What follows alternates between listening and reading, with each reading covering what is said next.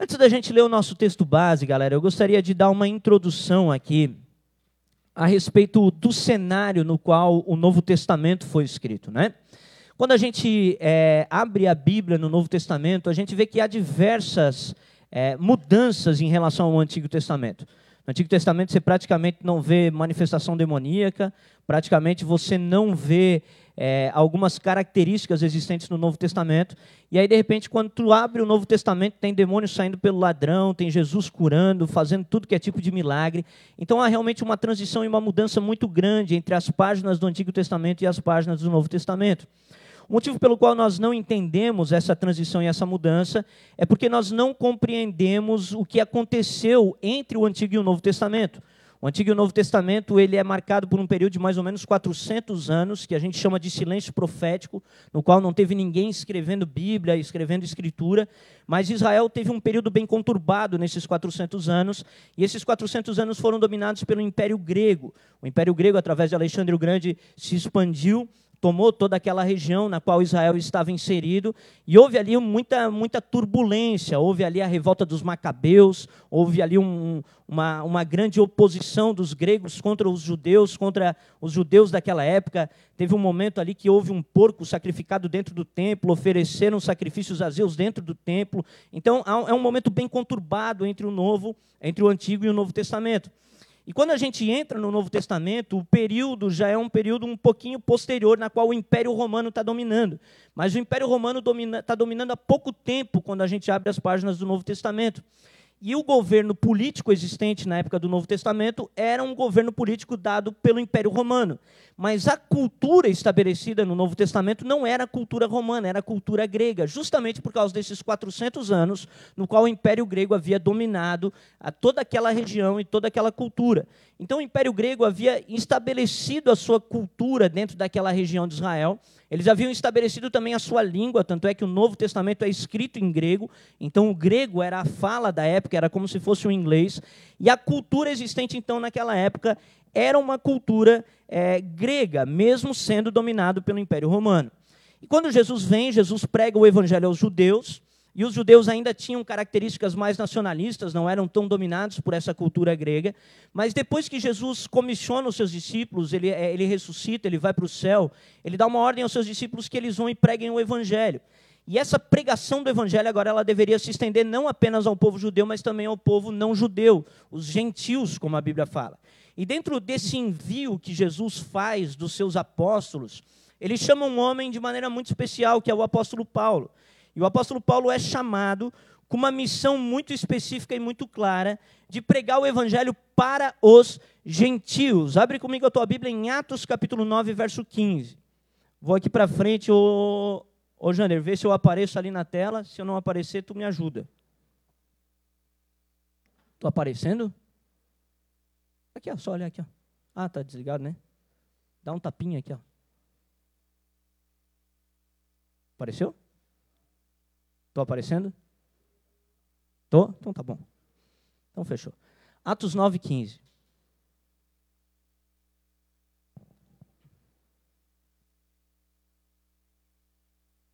Fala assim o texto. Mas o Senhor lhe disse: Vai, porque este é para mim um instrumento escolhido para levar o meu nome perante os gentios e rei, bem como perante os filhos de Israel. Atos capítulo 9 é quando o apóstolo Paulo se converte. Paulo estava indo perseguir e matar cristãos e de repente ele tem um encontro com a glória de Deus.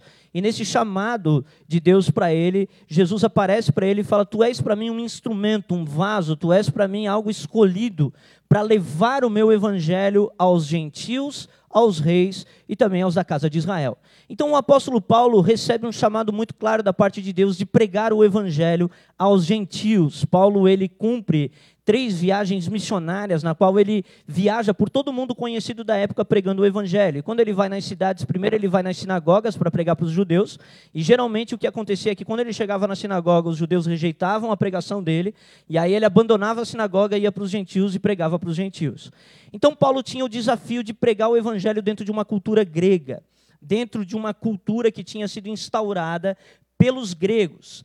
E essa cultura era uma cultura plural, pluralista, ela não era uma cultura única. Então o grego, ele é o berço, a, a Grécia é o berço da civilização moderna atual, ela é o berço da civilização e dos filósofos. Então quando Paulo vai pregar para os gentios, ele está indo pregar dentro dessa cultura grega. Então tem um monte de filósofo falando um monte de coisa. Na época do apóstolo Paulo haviam os estoicos, os epicureus, haviam os discípulos ali de Aristóteles, haviam todos aqueles filósofos, todas aquelas filosofias que haviam sido criadas na Grécia.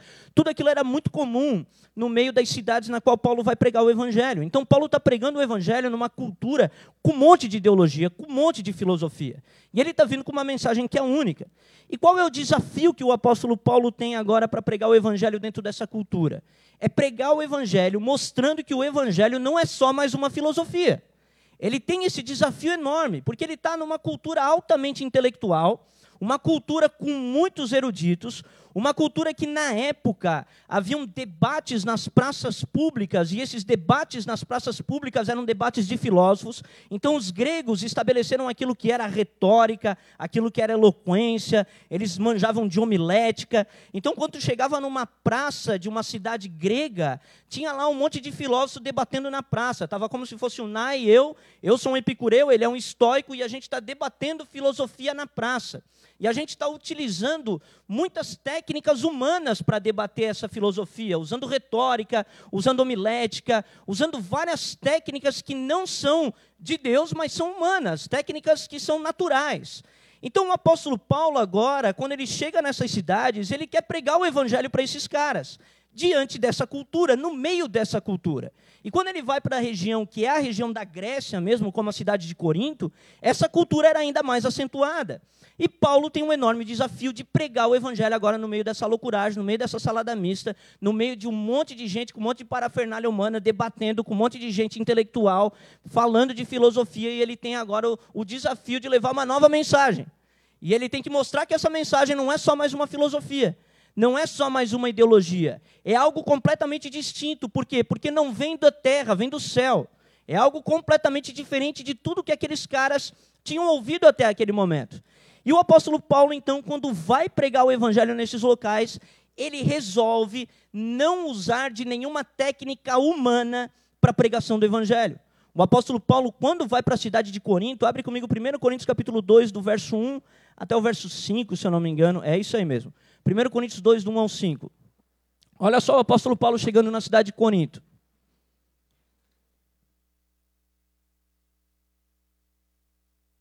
Quem vai achando vai dando um amém aí. Vocês estão rápido pra caramba. Fui pregar esses dias numa igreja, os caras não tinham Bíblia, eu fiquei assustado. Eu falava, abre a Bíblia. Daí eu ficava olhando, ninguém mexia o braço. Falava, ué, cara, que negócio estranho, cara. Hã? Nem celular eles abriu, ué. Fala assim, 1 Coríntios 2, 1 ao 5. Eu, irmãos, quando fui ter convosco, Paulo escrevendo aos Coríntios, anunciando-vos o testemunho de Deus, não fiz com ostentação de linguagem, ou de sabedoria.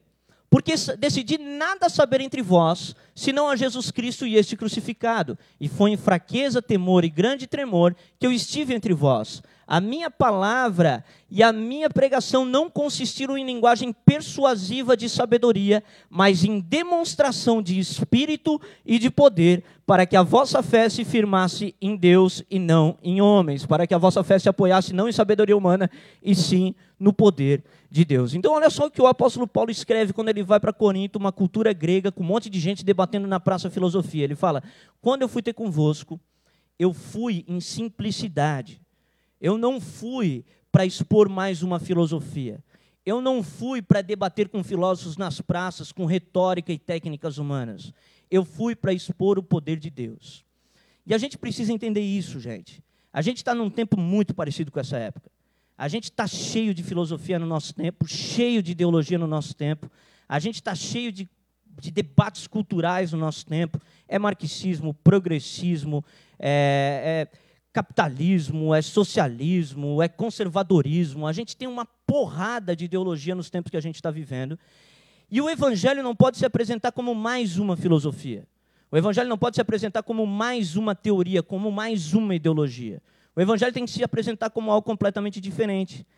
E uma outra coisa que a gente precisa entender é que no nosso tempo também existem muitas técnicas humanas sendo utilizadas para que essas, essas teorias sejam implantadas. Hoje em dia a gente tem muito, muito, muita questão de autoajuda, a gente tem PNL, que é programação neurolinguística, a gente tem hipnose, a gente tem um monte de técnicas que são humanas sendo utilizadas nesses debates filosóficos, gente. Vocês acham que não, mas existe muito dessas técnicas sendo utilizadas nesses debates políticos, nesses debates filosóficos. E a gente tem o mesmo desafio do apóstolo Paulo de não se apoderar de nenhuma dessas técnicas humanas, mas simplesmente pregar o evangelho no poder do Espírito Santo. Então a gente não pode, no tempo que a gente está vivendo, abraçar toda essa essa cultura, toda essa parafernália que existe lá fora, a fim de convencer as pessoas ao Evangelho, porque quem convence ao Evangelho não são homens, é Deus. É o Espírito de Deus que convence as pessoas ao Evangelho.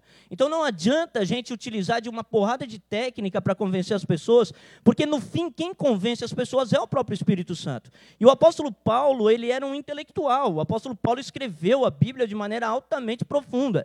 Mas quando ele chega para falar com os coríntios, ele fala assim: quando eu tive com vocês, eu não quis me ater a esses debates.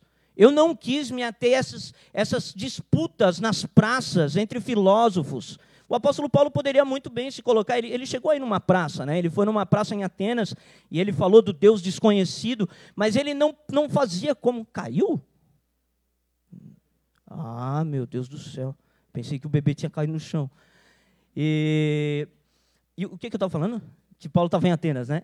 Ele estava em Atenas e ele falou do Deus desconhecido, mas ele não, é, ele, ele não se ateve àqueles debates, ele não utilizou das retóricas, de toda eloquência. O apóstolo Paulo pregando nem era um baita pregador, porque a Bíblia fala que teve um cara que dormiu vendo ele pregar e caiu do telhado. Então não era um cara que utilizava um monte de retórica, ele não era um cara que utilizava um monte de técnica humana. Então a gente precisa entender que o evangelho não depende de técnicas humanas, ele depende única e exclusivamente do poder de Deus. O evangelho tem que ser pregado no poder do Espírito Santo. E é justamente para aquela cultura que o apóstolo Paulo tem que advertir que eles tinham que cuidar para não se perder e voltar para uma simplicidade. Abre comigo a tua Bíblia em 1 Coríntios capítulo 11, verso 3. Olha só aqui isso. 2 Coríntios 11, 3, perdão.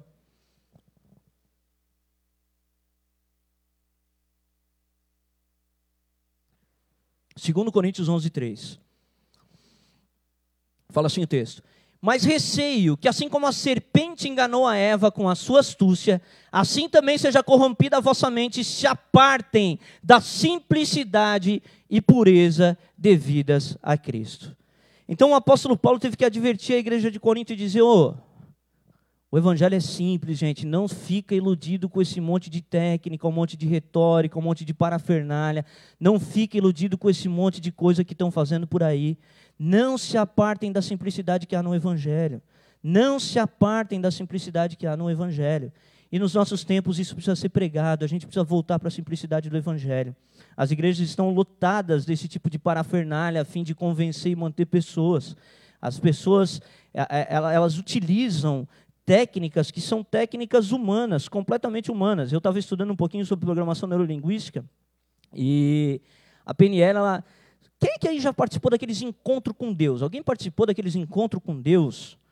Isso aí é programação neurolinguística pura. Isso aí não tem nada de poder de Deus. Isso aí é simplesmente uma reunião que acontece em meios empresariais. No meio empresarial, as pessoas fazem o mesmo tipo de reunião, as pessoas têm o mesmo tipo de experiência por programação neurolinguística. Então, a gente precisa entender que hoje, gente, as pessoas estão utilizando um monte de técnica que não são técnicas, que são técnicas do Evangelho. Porque o apóstolo, na verdade, o Evangelho não tem técnica, o Evangelho tem uma pregação, arrependam-se e sejam salvos. Essa é a pregação do Evangelho, né? Então, a gente precisa entender isso. E eu, estudando um pouquinho de programação neurolinguística, eu vi que ela é utilizada para curar algumas enfermidades, algumas doenças. E eles tentam utilizar, eles tentam fazer cura de miopia por, por programação neurolinguística. Algumas, algumas doencinhas ali, né? Uns tempos atrás eu fui ver um pregador, e, ele, e eu vendo esse pregador, eu, ele claramente utilizava técnicas de programação neurolinguística. Ele ficava tentando deixar a galera, ele ficava botando expectativa, porque hoje vai ser a noite mais especial da tua vida e Deus vai te tocar. E ficava todo mundo naquela expectativa. Aí de repente ele voltava e falava isso de novo, ele ia tentando deixar o pessoal numa expectativa para criar um ambiente para depois ele poder instaurar ali uma ideia, né? programar neurolinguisticamente a pessoa. Né? E no final dessa pregação, esse pregador, ele chamou a galera lá na frente e ele orou por cura de visão. Cara, é a mesma coisa que a programação neurolinguística se propõe a fazer, cura de visão. Então não tinha nada a ver com o evangelho, esse cara sabia o que ele estava fazendo, ele não era um trouxa. Ele sabia o que ele estava fazendo, ele não era alguém que estava, ah, estou confundido, estou com boa intenção, não sei o que eu estou fazendo. Ele sabia exatamente o que ele estava fazendo por meio de programação neurolinguística dentro da igreja. Então, a gente precisa entender, gente, que o evangelho, ele precisa ser pregado no poder do Espírito Santo e de maneira simples. A gente não precisa de um monte de parafernália para enfeitar o Evangelho. A gente não precisa de um monte de técnica para enfrentar o Evangelho. Porque o Evangelho é por si só o poder de Deus para a salvação de todo aquele que crê. Romanos 1,16 fala isso. O Evangelho é o poder de Deus para a salvação de todo aquele que crê. Para para pensar em João Batista, qual era a parafernália que João Batista tinha para atrair as pessoas? Ele não tinha, gente. Na verdade, tudo que ele fazia era contrário à cultura da época. Ele estava vestido de pele de camelo, ele estava lá no deserto, e mesmo assim a multidão ia ter com ele. Por quê? Porque havia o poder de Deus sobre a vida dele. Então a gente tem que entender que o evangelho, ele precisa ser pregado numa simplicidade, ele precisa ser vivido de maneira simples. A gente não pode se perder ou se iludir, como a igreja de Corinto, que o apóstolo Paulo tem que chamar e falar: ô, oh, oh, calma, eu oro, para que do mesmo modo que a serpente enganou a Eva, vocês não sejam enganados por todas essas parafernálias, mas que vocês não se apartem da simplicidade que há em Cristo. Jesus é muito simples, amém? O evangelho é muito simples, gente. O evangelho é muito simples. O evangelho é uma boa nova para pecadores que estão perdidos. Ele propõe perdão de pecados para pessoas que estão perdidas. Então a gente tem que realmente ficar ligado para a gente não se perder e não ficar iludido com coisas que não fazem parte do reino de Deus. A gente tem que aprender a olhar para o reino de Deus de maneira é, bíblica. A gente tem que aprender a olhar para a Bíblia e entender o que a Bíblia ensina a respeito do Evangelho. E é baseado nessa introdução que eu queria trabalhar com vocês o meu texto base. O texto base de hoje é Mateus 5,13.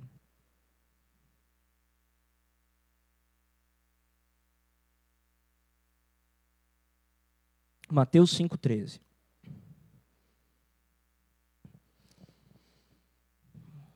Quem vai achando vai dando um amém aí.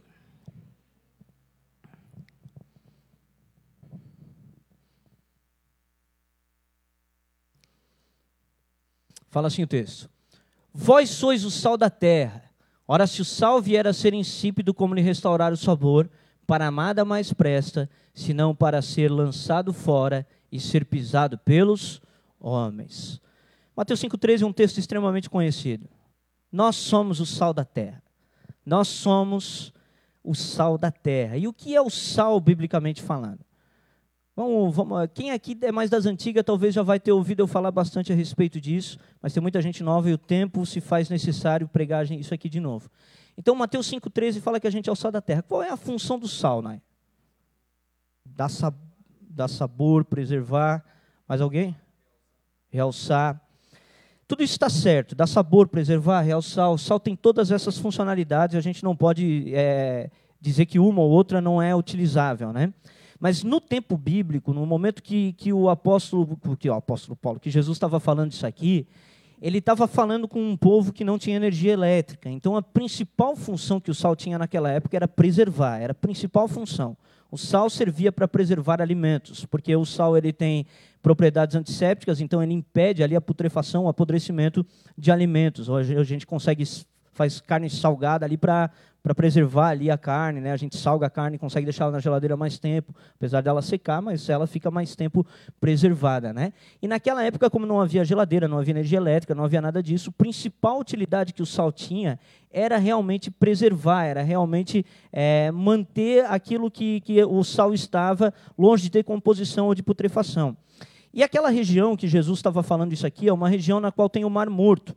O Mar Morto é, é, o local mais baixo da Terra e ele é um local com águas muito salgadas. O Mar Morto não tem vida nenhuma. Se você entrar dentro do, do Mar Morto lá, você vai sair boiando, porque tem muito sal no Mar Morto. Então, ao redor do Mar Morto, tem várias salinas, vários, vários depósitos de cloreto de sódio, que é o sal. Então, o sal ali ele tem salinas, depósitos de sal. Então, quando Jesus está falando com aqueles caras sobre sal, ele está falando de uma cultura que manjava bem de sal, sabia o que era porque estava acostumado com as salinas do Mar Morto.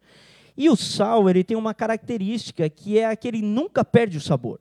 O sal, se você pegar o sal hoje, manter ele aqui dentro de um potinho e vier daqui a 100 anos e pegar esse sal, ele vai continuar tendo o mesmo sabor. Então, quando Jesus está falando que se o sal se tornar insípido, ele perde o sabor, ele também está falando de algo que eles entendiam na época, porque além de ter é, cloreto de sódio ao redor do Mar Morto, haviam também alguns depósitos de cal ali ao redor. E quando chovia, o cal se misturava com o sal. E quando o cal se misturava com o sal, aquele sal perdia o seu valor comercial. Eles já não conseguiam mais utilizar aquele sal para vender, porque ele perdia o seu sabor. Ele se tornava insípido.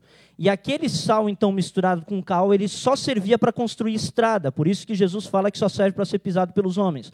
Então o Império Romano pegava aquele, aquele, aquele sal misturado com cal e usava para construir estrada. Mas ele perdia ali a, a, sua funcionalidade, ele perdia o seu valor comercial, ele já não podia mais vender o sal no valor que o sal tinha naquela época.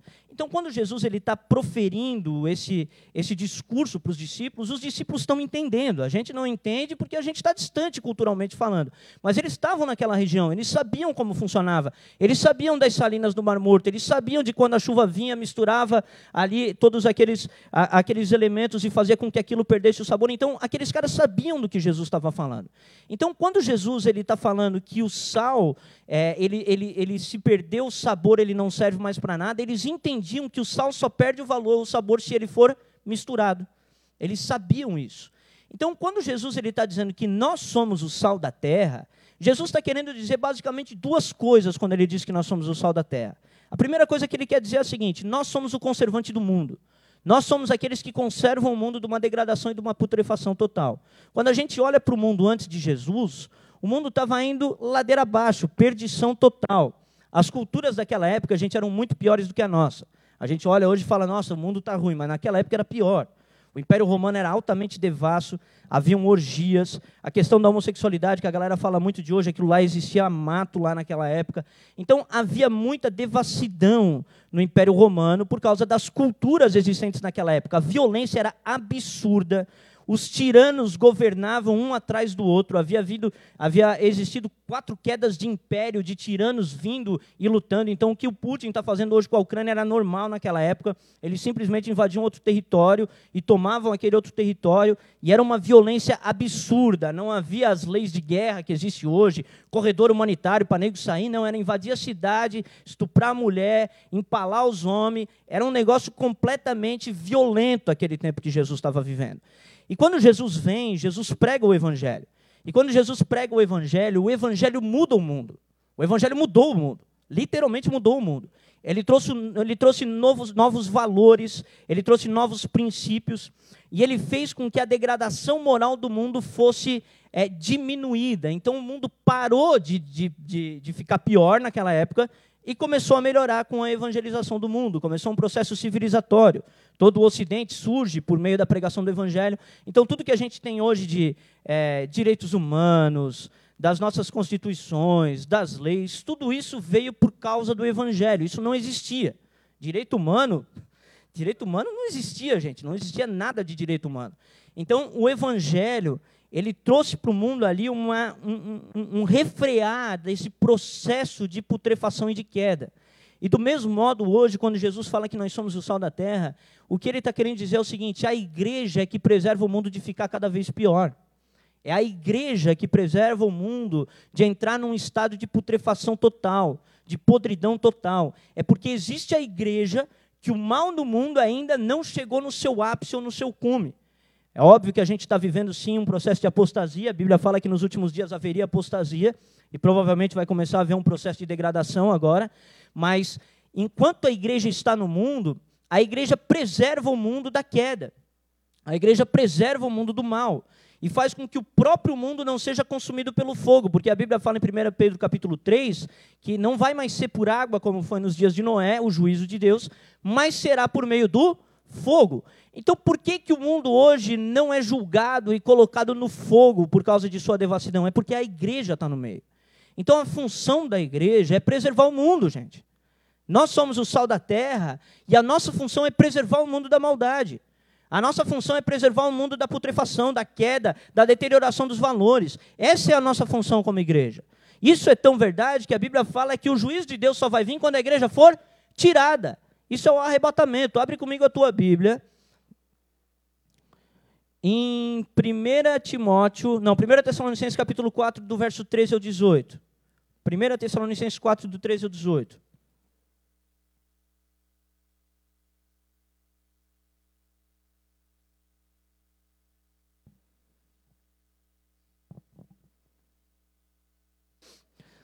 Fala assim o texto.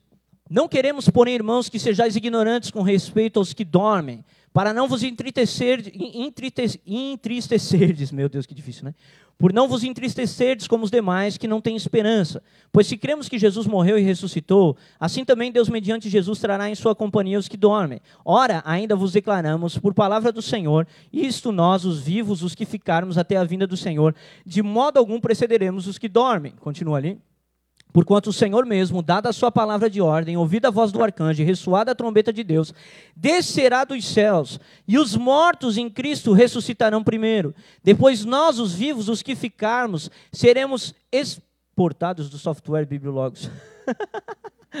Fala ali, ó, arrebatados juntamente com eles entre as nuvens para o encontro do Senhor nos ares, e assim estaremos para sempre com o Senhor. Consolai-vos uns aos outros com essas verdades. Então, olha só o que ele está falando. Ele está dizendo que a, a, a igreja ela vai ser arrebatada antes de Jesus voltar.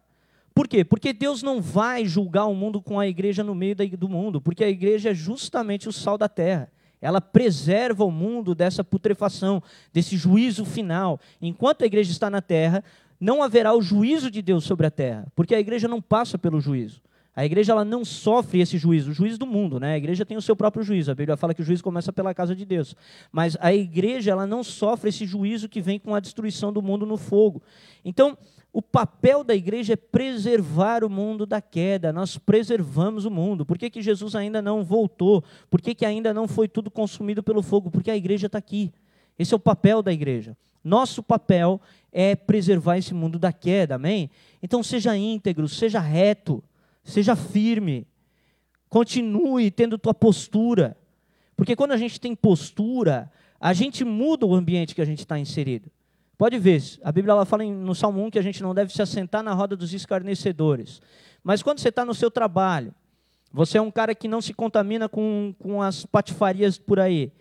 Tem alguém ali que não é crente, ele não se incomoda com a tua presença e deixa de falar algumas coisas por causa da tua presença ali, sim ou não? Tem que ser, pelo amor de Deus, né, cara? Então, por que isso? Porque a gente é o sal da terra. A gente incomoda, a gente faz com que o mundo não entre nesse processo de putrefação. A gente faz com que as pessoas tenham algumas posições, algumas medidas de um pouco mais de cautela e temor. Eu, na minha família, é, minha família não é crente, só eu sou crente na minha família, né? E eu fui criado numa família, uma família até que estruturada, meu pai e minha mãe casados, nunca se separaram, eu e a minha irmã fomos criados juntos, mas no mundo, minha família no mundo. Meu pai, minha mãe, é, meu pai quando eu era criança, ele era bem envolvido com o movimento marxista, comunista, ele foi para a Rússia e tal. Minha mãe falou que até meus três anos de idade eles ficavam na rua colando panfleto nos postes no meio da ditadura militar, era uma loucuragem, né? E aí depois disso, é, o meu pai abandonou esse negócio de comunismo, ele viu que era uma furada, e ele, mas ele, ele continuou vivendo no mundo. Né? Então, eles bebiam, eles fumavam, eu ia comprar cigarro para o meu pai, eu via todo mundo beber, me lembro deles bêbados dançando em cima da mesa, coisa de família que não conhece o Senhor. E aí, o que, que acontece? Quando eu me converti, é, isso começou a incomodá-los em certo sentido e eles começaram a ter algumas posturas diferentes quando eles estavam comigo. E agora que eu tenho o Mateus, eu conversei com meu pai, falei, poxa pai, eu quero que meu filho seja criado de um modo diferente do modo como eu fui criado. Então, quando o Mateus estiver contigo, eu não quero que você beba. Por quê? Porque a gente, a gente tem esse papel de preservar o mundo desse, desse declínio, dessa degradação. É nosso chamado, gente. É nosso chamado. Então, assim, se não bebe por, não quer parar de beber por amor a Jesus, pelo menos por amor ao neto, né? E não que meu pai seja um bêbado, meu pai não é um bêbado. Mas me incomoda aquela situação, porque eu me lembro da minha infância, eu não quero que meu filho seja criado nesse ambiente. Meu filho é criado hoje em um ambiente completamente diferente. Na nossa casa a gente não fala palavrão, a gente não bebe, não tem nenhum tipo de música promíscua, não tem filmes eróticos, ele não, não é contaminado com essas coisas. Então a gente, a gente precisa entender que esse é nosso papel como igreja preservar o mundo. E a gente, além de preservar o mundo, é chamado também para preservar a palavra de Deus. Porque o que o sal preserva? Ele preserva o alimento.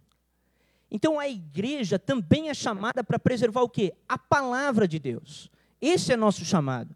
A igreja, ela é o baluarte da verdade de Deus. A igreja é aquela que carrega a santa palavra de Deus. Então é nosso papel não deixar a palavra de Deus ser misturada. É nosso papel preservar a palavra de Deus. É papel da igreja. E a palavra de Deus tem sido preservada, graças a Deus, durante os dois mil anos que a gente vive. A Bíblia já tentou ser anulada, aniquilada em tudo que é, que é, que é tipo de governo que existiu, mas nunca conseguiram fazer com que a Bíblia fosse é, tirada da sociedade. A Bíblia ela continua sendo o livro mais vendido do mundo, mesmo no meio de toda essa loucura que a gente vive hoje. E não só isso, mas os homens de Deus que construíram teologia durante a história, escreveram livros, boa literatura, isso tem sido passado de geração em geração. Então a igreja também tem preservado preservado a palavra de Deus. É nosso papel preservar a palavra, gente. Esse é nosso papel. A Bíblia ela fala que a gente não deve ultrapassar aquilo que está escrito. A Bíblia ela fala que a gente deve anunciar dos eirados ou dos telhados aquilo que foi nos dito no secreto. A Bíblia fala que o apóstolo Paulo, ele era chamado para anunciar o que ele viu. Então esse é o chamado da igreja. O chamado da igreja é preservar o mundo da queda e preservar a palavra de Deus. Nós somos chamados para preservar essa palavra. Esse livro que está na tua mão, ele não pode estar só na tua mão, ele tem que estar na tua boca e no teu coração. Você é chamado para preservar essa palavra. Essa palavra, ela custou muito sangue, gente. Muito sangue, o sangue dos mártires foi, foi derramado para que essa palavra tivesse hoje na nossa mão. Esse livro não era nem traduzido na época da Idade Média. Ele não era traduzido para a língua do povo. Um monte de gente teve que sofrer e morrer para que esse livro fosse traduzido. Lutero traduziu para o alemão e isso fez com que o evangelho explodisse na Alemanha. Então esse livro precisa ser preservado, essa palavra precisa ser preservada por nós. A gente precisa valorizar a palavra de Deus. A gente às vezes fica iludido com um monte de ladainha do mundo e não preserva o que a gente tem na mão, gente. A gente tem o maior tesouro na mão. A Bíblia fala que essa palavra é poderosa para salvar as nossas vidas. Essa palavra pode mudar nossa história. Então a gente é chamado para preservar esta palavra, assim como preservar o mundo da queda. Então, quando Jesus fala, vocês são o sal da terra, o que ele está dizendo é isso: preservem o mundo da putrefação e preservem o alimento que o mundo precisa receber. Preservem esse alimento. Há pessoas famintas lá fora e elas precisam dessa palavra. E essa palavra precisa ser preservada pela igreja, amém? Então, esse é o primeiro ponto. O primeiro ponto é que quando Jesus fala que nós somos o sal da terra, o que ele está falando é isso. Ele está dizendo: vocês conservam o mundo da queda e vocês conservam essa palavra aqui, para que essa palavra não seja perdida durante a história. E aí Jesus continua falando como se deve preservar a palavra. Ele fala, porque se o sal se tornar insípido, ele perde o sabor e para nada mais serve a não ser pisado pelos homens. Quando ele fala se o sal se tornar insípido, nós já falamos aqui que o único modo do sal se tornar insípido é ele se misturando. Então, como que a gente preserva a igreja e como que a gente preserva a palavra? A gente preserva a igreja e a palavra, não deixando que coisas de fora sejam anexadas àquilo que está aqui dentro. A gente precisa aprender a não deixar aquilo que é de fora se misturar com aquilo que é daqui de dentro. A gente não é chamado para se contaminar com a cultura secular, como o apóstolo Paulo não foi chamado para se contaminar com a cultura grega. A gente é chamado para preservar a igreja. A igreja precisa ser preservada daquilo que está lá fora. A igreja precisa ser santa e precisa ser pura. A igreja ela precisa ser preservada para que ela possa não ser zombada, não perder o seu valor. A gente só vai realmente ser valorizado como instituição, como povo, se a gente não deixar as coisas de fora entrarem aqui dentro. A gente precisa guardar isso aqui, cara. A gente é chamado para guardar a igreja. Jesus morreu pela igreja. Ele valoriza a igreja, ele ama a igreja. E a gente é chamado para guardar a igreja. Só que o problema é que a gente constrói algumas ideias que são um tanto equivocadas, cara. E quais são as ideias que a gente constrói que são equivocadas? A gente acha que ah, no meio da igreja pode ter tudo que é tipo de pessoa. Ah, não, pode ter gente de tudo que é tipo, porque a igreja tem que ser inclusiva. A igreja, obviamente, que é inclusiva. Jesus morreu por todos. Agora, uma coisa que a gente precisa entender é o seguinte: é que Jesus até comia com pecadores, mas com quem ele vivia eram os discípulos, gente. Jesus não vivia com os pecadores, Jesus vivia com os discípulos. Ele comia com pecadores por quê? Porque ele queria evangelizá-los. Ele queria falar do amor dele para eles. Mas a companhia de Jesus não eram os pecadores, eram os discípulos. quem andava com Jesus eram os doze, depois os 120, depois aqueles todos que estavam lá em Atos. Era esse o povo que andava com Jesus. E quando começava a ficar muita gente, que começava a ficar um furdúncio, Jesus dava uma chapuletada para a galera dar uma espanada. Isso acontece em João capítulo 6. A Bíblia fala que um monte de gente estava seguindo Jesus porque ele tinha multiplicado pão e peixe. E ele fala assim: Olha, vocês estão me seguindo porque eu dei comida para vocês, mas vocês vão ter que comer da minha carne. E a Bíblia fala que os caras ficaram escandalizados e disseram assim: Dura esse discurso, quem pode suportá-lo? E aí Jesus, o povo começa a ir embora. E os discípulos olham para Jesus e falam assim: Senhor, está todo mundo indo embora. E aí Jesus olha para eles e fala: Vocês querem ir também? Então Jesus ele não ficava tentando manter todo tipo de gente com ele, gente. Para de tentar ficar agradando todo mundo. A igreja é a igreja, gente. A igreja é santa, a igreja ela precisa ser santa. Não dá para você ficar tentando manter dentro da igreja tudo que é tipo de gente se o cara não nasceu de novo, não adianta. A pessoa precisa ter um encontro com Deus para poder fazer parte da igreja. A igreja é a comunidade dos salvos, não é a comunidade do mundo. E aí a galera olha e não entende isso, a galera, a galera não entende, a galera fala, ah, mas o trigo cresce junto com o joio. Só que a Bíblia fala que o campo é o mundo, não a igreja, gente. O campo é o mundo, não a igreja. Na igreja não pode ter um monte de joio. Tem que ter trigo dentro da igreja. O que, que a Bíblia fala? Que Jesus tem a sua pá e ele recolhe o trigo e coloca no celeiro. O que é o celeiro? É a igreja. A igreja é o celeiro. Então a igreja é colocada no celeiro. Então a gente precisa entender isso. O trigo vai crescer junto com o joio lá fora, no mundo. Isso sim, lá no mundo vai ter trigo e joio. Agora, dentro da igreja, a igreja precisa se manter pura, ela não pode estar misturada, porque se ela estiver misturada, ela vai perder o seu sabor ela vai se tornar insípida. O sal só perde o sabor se é misturado com outros elementos. Enquanto ele está puro, ele tem sabor. Mas a gente não entende essas coisas. A gente quer, a gente quer fazer um negócio que, ah, não, vamos manter tudo que é. Cara, não é assim que funciona. A gente prega para todo mundo. Jesus falou: ide pregar o evangelho a toda criatura. Agora, o que, que Jesus falou para os discípulos? Se vocês chegarem numa cidade e o cara não recebeu o evangelho, o que, que tu vai fazer? Sacode a poeira do pé e sai, porque vai ter mais juízo sobre essa cidade que sobre Sodoma e Gomorra. Olha o que Jesus fala, gente. Então, o evangelho não é, gente, às vezes isso que a galera está tá vendo lá fora ou está tá escutando.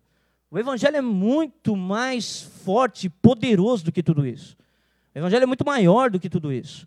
Então a gente precisa entender isso, gente, que a igreja ela precisa se manter pura, ela precisa se manter santa. A gente precisa entender isso. Às vezes a gente acha que dentro da igreja não se pode tratar ninguém com rigor. Olha como o apóstolo Paulo tratou alguns homens dentro da igreja. Abre comigo 1 Coríntios capítulo 5, do verso 1 ao 5.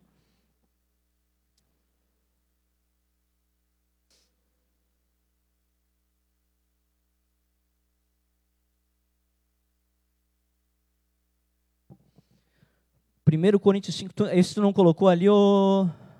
Não, né? Lê para mim, por favor.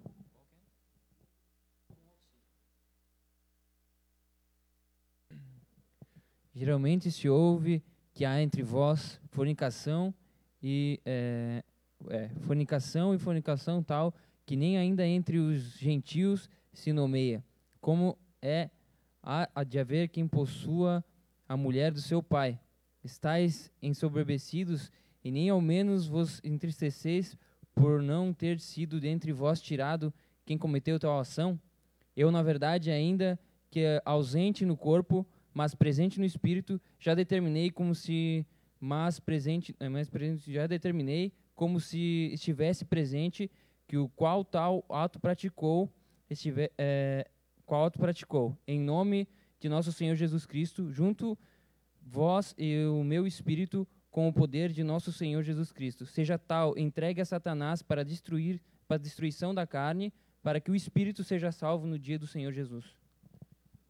Então, olha o que o apóstolo Paulo fala que acontecia dentro da igreja. Ele está falando assim: olha, está se dizendo por aí que existe fornicação no meio de vocês. Então, ele está falando assim: olha, tem pecado de fornicação no meio da igreja. Mas ele continua dizendo assim: mas fornicação tal que não existe nem no meio do mundo. Ele está falando assim: tem coisa acontecendo pior na igreja do que no mundo. E aí ele fala: e a fornicação tal que está acontecendo é que tem alguém que está se relacionando com a sua madrasta, com a mulher do seu pai. O cara está transando com a madrasta. Era isso que estava acontecendo na igreja de Corinto. E aí ele fala assim: por que, que vocês não expulsaram esse cara do meio de vocês? Ele está brabo. Ele está falando: por que, que vocês não expulsaram esse cara do meio de vocês? E aí ele fala assim: então eu, reunindo no meu espírito junto com um de vocês, declaro que esse cara seja entregue para Satanás, para a destruição do corpo. E aí ele fala o intuito da destruição do corpo, para que a alma seja salva no dia do Senhor. Então o intuito dele de expulsar o cara da igreja era mostrar para o cara que ele estava errado e para que o cara se arrependesse. O intuito não era matar o cara. O intuito era entregá-lo para Satanás, para que talvez pisoteado por Satanás ele se arrependesse e voltasse para a igreja. Mas ele está dizendo assim: agora ele não pode estar tá dentro da igreja cometendo isso. Ele tem que estar tá lá fora enquanto ele está cometendo isso. Quando ele se arrepender parar, ele volta para a igreja. Então você está entendendo que a igreja precisa se preservar santa, cara. A igreja precisa se preservar pura. A igreja não pode ser mesclada, a igreja não pode ter parte com, com o mundo, gente. A gente vê que no Antigo Testamento um dos pecados mais hediondos que existia dentro de Israel é porque os israelitas se relacionavam com povos de outras nações. Isso era uma abominação diante de Deus. O pecado de Salomão é porque ele casou com um monte de mulher que era estrangeira e ele trouxe idolatria para o meio de Israel. Então, isso que a gente precisa entender. A igreja é chamada para ser santa. Olha o que a Bíblia fala em 1 Coríntios 5, do 9 ao 11. Lê para a gente de novo, Nai, com voz de muitas águas, fé e ousadia.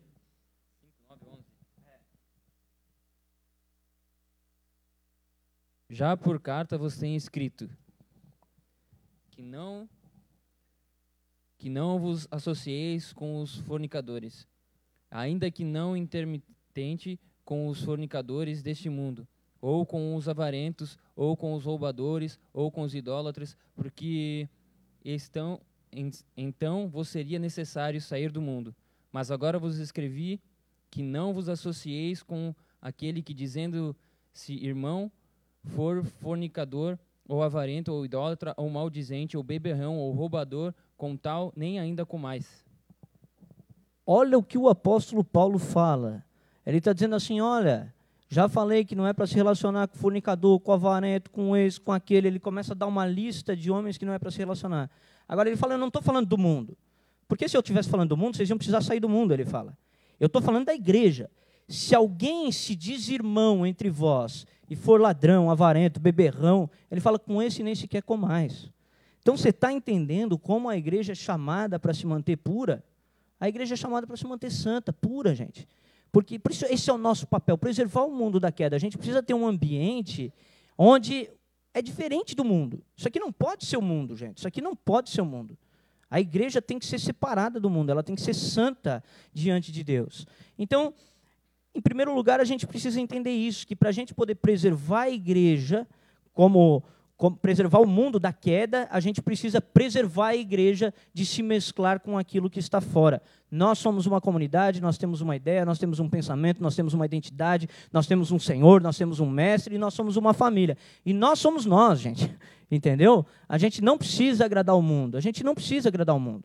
A gente precisa, na verdade, ser realmente um arauto da verdade, na qual o mundo, quando é arrependido, olha e fala: Eu quero participar da igreja com esses caras. Eu encontrei na igreja esse ambiente. Eu me lembro, cara, eu era muito pecador. Na verdade, eu continuo sendo um pecador, mas não sou muito pecador como eu era. Mudei, né? Porque tem gente que fala assim: Ah, não, mas eu acordo pecando. Pô, cara, se converte então, né, cara? Não pode acordar pecando. Se tu acorda pecando, tu precisa se converter, né? Mas a gente era de um modo né, completamente ímpio, a gente vivia uma vida completamente desregrada, a gente vivia uma vida completamente é, longe da presença de Deus. E aí, quando eu, eu, eu me converti, eu encontrei na igreja um ambiente diferente daquilo que era o ambiente onde eu estava inserido. As pessoas falam assim: ah, eu preciso transformar a igreja parecida com o mundo para atrair o mundo. Não. Quem está cansado do mundo não quer encontrar o mundo dentro da igreja. Se tu está cansado do mundo, tu vai querer ir para um lugar que é igual ao mundo? Não. Jesus falou: Vinde a mim, vós que estáis cansados e sobrecarregados. Esse cansaço é um cansaço do quê? Do mundo, dessa vida. Aí você fala assim, pô, estou cansado desse mundo. Daí tu chega na igreja, é o mundo. Tu fala, eu não vou ficar nesse lugar também, porque é tudo igual. Né? Então a igreja precisa ser um ambiente diferente. A igreja precisa ser o local na qual ela, ela é preservada daquilo que vem de fora. A gente não pode deixar as chuvas misturarem o cal com o sal. Porque se o cal for misturado com o sal, o sal perde o seu sabor. Então esse é o primeiro ponto quando a gente fala de misturar, né? quando a gente está falando de perder o sabor. E o segundo ponto é que a gente não pode deixar a palavra de Deus perder a sua salinidade. E como que nós não deixamos a palavra de Deus perder a sua salinidade? É aquilo que eu falei antes, é a gente não misturando um monte de filosofia e ideologia no meio do evangelho. O evangelho é o evangelho, amém? O evangelho é distinto de todas as outras filosofias, é distinto de todas as outras ideologias. O evangelho não precisa de técnicas humanas, o evangelho não precisa de auxílio de nada. O evangelho é poderoso por si só. O evangelho tem poder porque ele é poderoso, ele é a mensagem da salvação. A Bíblia fala que ele é uma loucura para o grego e ele é um escândalo para o judeu. O evangelho é a loucura da pregação, ele é o escândalo da cruz. Não tentem tirar o escândalo do evangelho, não tentem tirar a loucura do evangelho, não tentem adaptá-lo para ficar mais palatável. O evangelho é o evangelho. Eu me converti, sabe como, gente? Eu não me converti numa igreja da hora, underground. Eu me converti num centro de recuperação com um tiozinho da meu pregando palavra, nego. Os caras cantavam hino. A gente era tudo maluco, tudo drogado, e eles faziam a gente ficar num, num coral um monte de drogado tendo que cantar assim. É, alegrai-vos sempre no Senhor, alegrai-vos no Senhor. Daí vinha alguém com a voz mais fina, alegrai, alegrai, alegrai-vos no Senhor. Daí vinha os caras com a voz mais alegrai-vos sempre no Senhor. Tu acha que isso era uma coisa que eu gostava, cara? Eu fiquei, eu tentava me esconder lá atrás para não aparecer. Ninguém tentou adaptar o negócio para mim, entendeu? E quem pregava para mim era um, um, pastor que agora saiu de Benedito Novo, o seu Altair. Cara, o velhinho sangue nos olhos, cara. Pensa num bicho sangue nos olhos. Ele olhava e ele falava, cara, vocês precisam se arrepender dos pecados, vocês roubaram a família de vocês, vocês precisam abandonar. E batia assim ó, no púlpito, não era uma prancha, né? era um púlpito, né? Batia no púlpito. E eu me converti vendo esse cara pregar, eu não me converti com um monte de gente tentando adaptar um negócio para mim. Nada disso, cara. Não que Deus não use diferentes linguagens, Ele usa. Muito, Deus falou muito comigo através de músicas, rap, eu sempre gostei. Ele falou muito comigo. São métodos, né? São, são na verdade, não é método, né? Porque a gente acabou de dizer que o evangelho não precisa de método, né? Eles são apenas roupagens, embalagens na qual a mesma mensagem é pregada. Mas eu me converti, gente, num local que era uma igreja tradicional, gente. Tradicional, não era um monte de gente tentando adaptar o um negócio para mim. Na verdade, era eu que precisava me adaptar àquele negócio. E aquilo entrou no meu coração, me mudou, me transformou. Então a gente precisa entender que a gente precisa manter a palavra purinha, cara, purinha. Não precisa ficar tentando usar um monte de técnica, um monte de coisa. Não precisa. Tem gente que fala assim: ah, pastor, mas eu não sei pregar. Não precisa saber pregar, só, só, só precisa falar o que a Bíblia fala. Uma vez, gente, vou começar a contar a história agora. Uma vez eu tinha, eu tinha me convertido fazia pouco tempo, eu trabalhava lá no shopping da Ering lá, e eu era motoboy, né? E aí tinha um maluco que ele tava, ele, ele trabalhava comigo e ele estava bem deprê, assim, ele estava meio cansado, meio sobrecarregado. E ele tinha visto a minha conversão, porque eu já tinha trabalhado nesse lugar antes de eu me converter, então eu tinha, eu tinha até roubado a moto desse lugar antes. Tinha roubado moto, baú, tinha roubado dinheiro, tinha roubado tudo. E aí, quando eu me converti, eles, eles me chamaram de volta. Eles falaram: Nossa, eu vi que você se converteu e tal. Eles gostavam de mim. E eles me deram uma chance de trabalhar de novo lá. Eu fui trabalhar depois crente. Aí eu cheguei muito louco, mas louco do evangelho. Né? Eu era muito louco da droga, eu cheguei louco do evangelho. E aí o cara ficou impactado com a minha transformação, com aquilo que tinha acontecido na minha vida e tal. E aí um dia ele me chamou para conversar, era de meio-dia. Cara, aquele dia eu estava muito bad. Sabe aquele dia que tu tá triste pra caramba? Tu fala assim, cara, tá mal, assim. Aí o cara começou a me perguntar do evangelho e eu só fui respondendo. Não tinha nem alegria, não tinha força, não tinha nada, assim. Eu só ia falando para ele as respostas.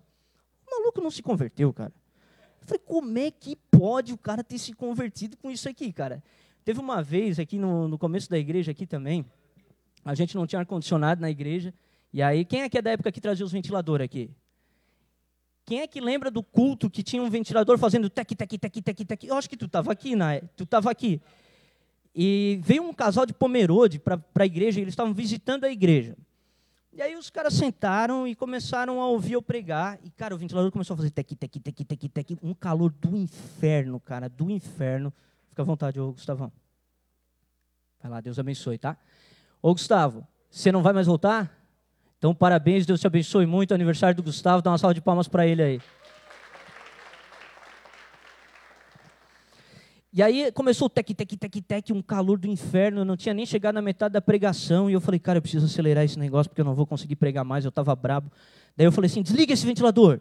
E aí alguém falou, ah, mas tá calor. Eu falei, eu sei, eu estou suando, você não está vendo? E aí eu estava brabo, né, cara? E aí, aí, cara, um calor assim, daí eu falei, enrolei a pregação, passei a pregação assim e cheguei no final dela, assim, eu falei, ah, vou acabar logo essa pregação. Eu falei, vamos encerrar em nome de Jesus, fecha os olhos, vamos orar. A gente orou, Cara, pensei, quem veio visitar nunca mais volta, eu pensei assim, né? Chegou no outro domingo o casal de Pomerode aqui, eu falei, não pode, cara. Os caras não podem estar aqui de novo. E aí eu fui conversar com eles, eles falavam, nossa, pastor, que palavra. Eu falei, ou o pastor deles era muito ruim, Ou, cara, não, não tem lógica os caras terem gostado dessa palavra. Eu enrolei a palavra na metade, cheguei no final. Mas Deus falou com eles, porque não depende de retórica, de técnica, não depende de nada, depende só do Espírito Santo e do poder do Evangelho, entendeu? A gente quer inventar um monte de coisa e não precisa inventar, a gente só precisa manter o Evangelho puro. É só isso que a gente precisa fazer. Então, o que, que a Bíblia fala? A Bíblia fala que eu não posso ultrapassar aquilo que está escrito. Abre comigo 1 Coríntios 4, 6. Vejam que tudo isso é texto para Corinto, cidade grega, cultura parecida com a atual.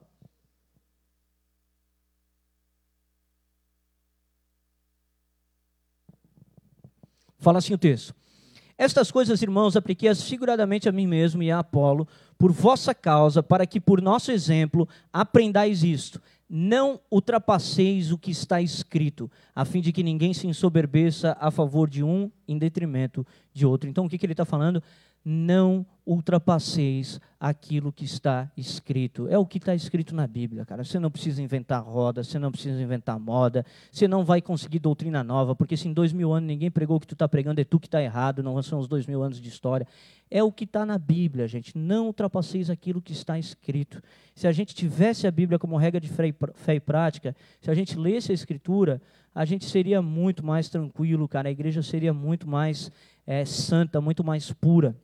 Então a gente precisa entender isso. Nosso chamado é não misturar nada com o evangelho. O evangelho não precisa de mistura. Alguém aí era drogado igual eu antes, tinha o Jander que era drogado. Eu fumava maconha e depois de eu fumar maconha eu comecei a querer fumar mesclado. Mesclado é mistura de maconha com crack. Eu quis misturar as coisas. O que, que aconteceu? Eu me ferrei. Entendeu? Não mistura nada, cara. Não precisa misturar nada com o evangelho. O evangelho é suficiente em si mesmo. Você não precisa misturar nada. Eu não fumo mais maconha para quem está visitando, tá? Nem crack, tá? Isso já passou faz uns 10 anos, né? Mas o evangelho não precisa de mistura, gente. Não precisa de nada. Ele é suficiente em si mesmo. Na época da reforma protestante, um dos lemas da reforma protestante era sola escritura. Também tinha um outro que era sola fide, solo Cristo, sole Deus glória. Então o que, que eles estavam dizendo? Somente a Escritura, somente Jesus Cristo, somente a fé, somente a Deus a glória.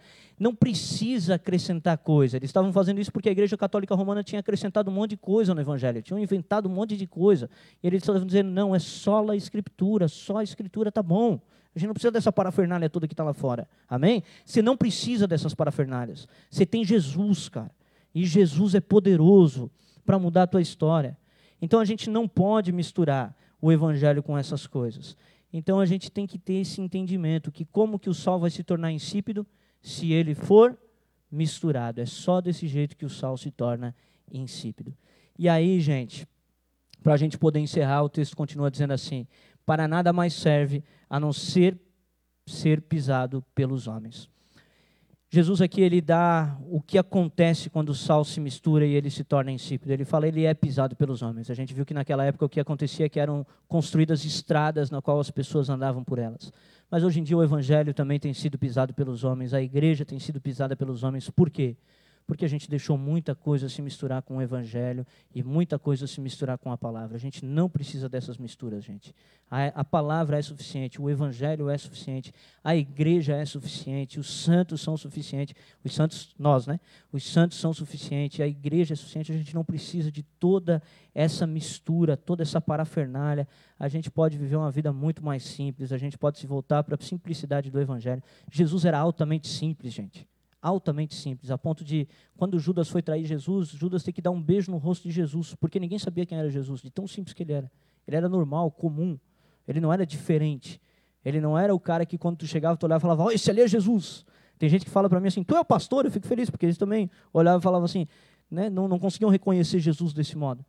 Então, é, é isso, gente. A gente precisa, pode ser simples, a gente não precisa ter uma aparência, a gente não precisa ter todas essas coisas, a gente só precisa do Evangelho. Jesus é suficiente, o Evangelho é poderoso para mudar a nossa história. Amém? Eu gostaria de compartilhar essa palavra com vocês hoje. Hoje é culto de Santa Ceia. Santa Ceia é um momento que a gente relembra a morte, a ressurreição de Jesus. Daqui a pouco a gente vai cear. Mas antes da gente cear, eu gostaria de concluir isso, né? gostaria de chamá-los a ficar de pé, fechar os seus olhos, curvar sua cabeça. gostaria de chamar o louvor aqui à frente.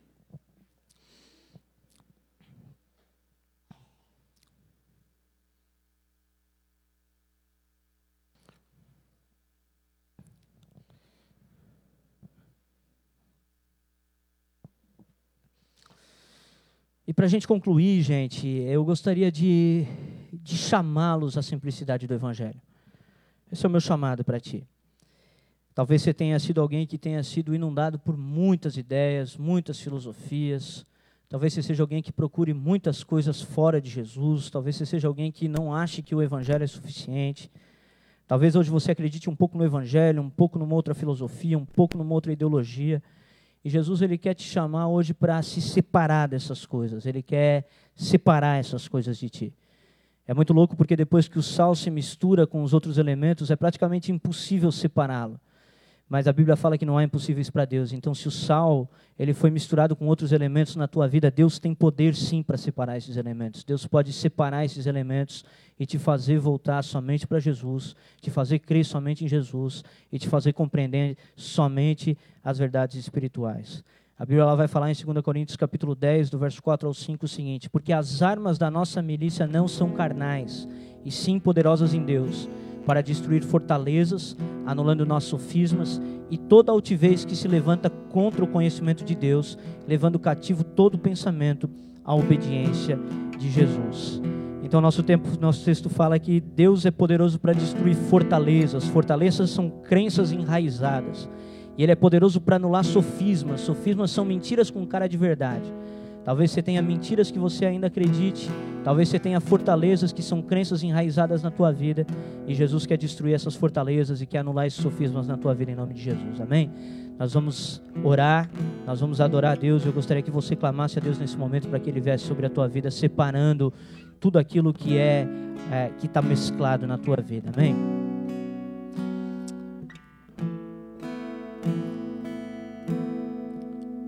Senhor, meu Deus e Pai, eu quero colocar diante de Ti a Tua igreja aqui, Senhor.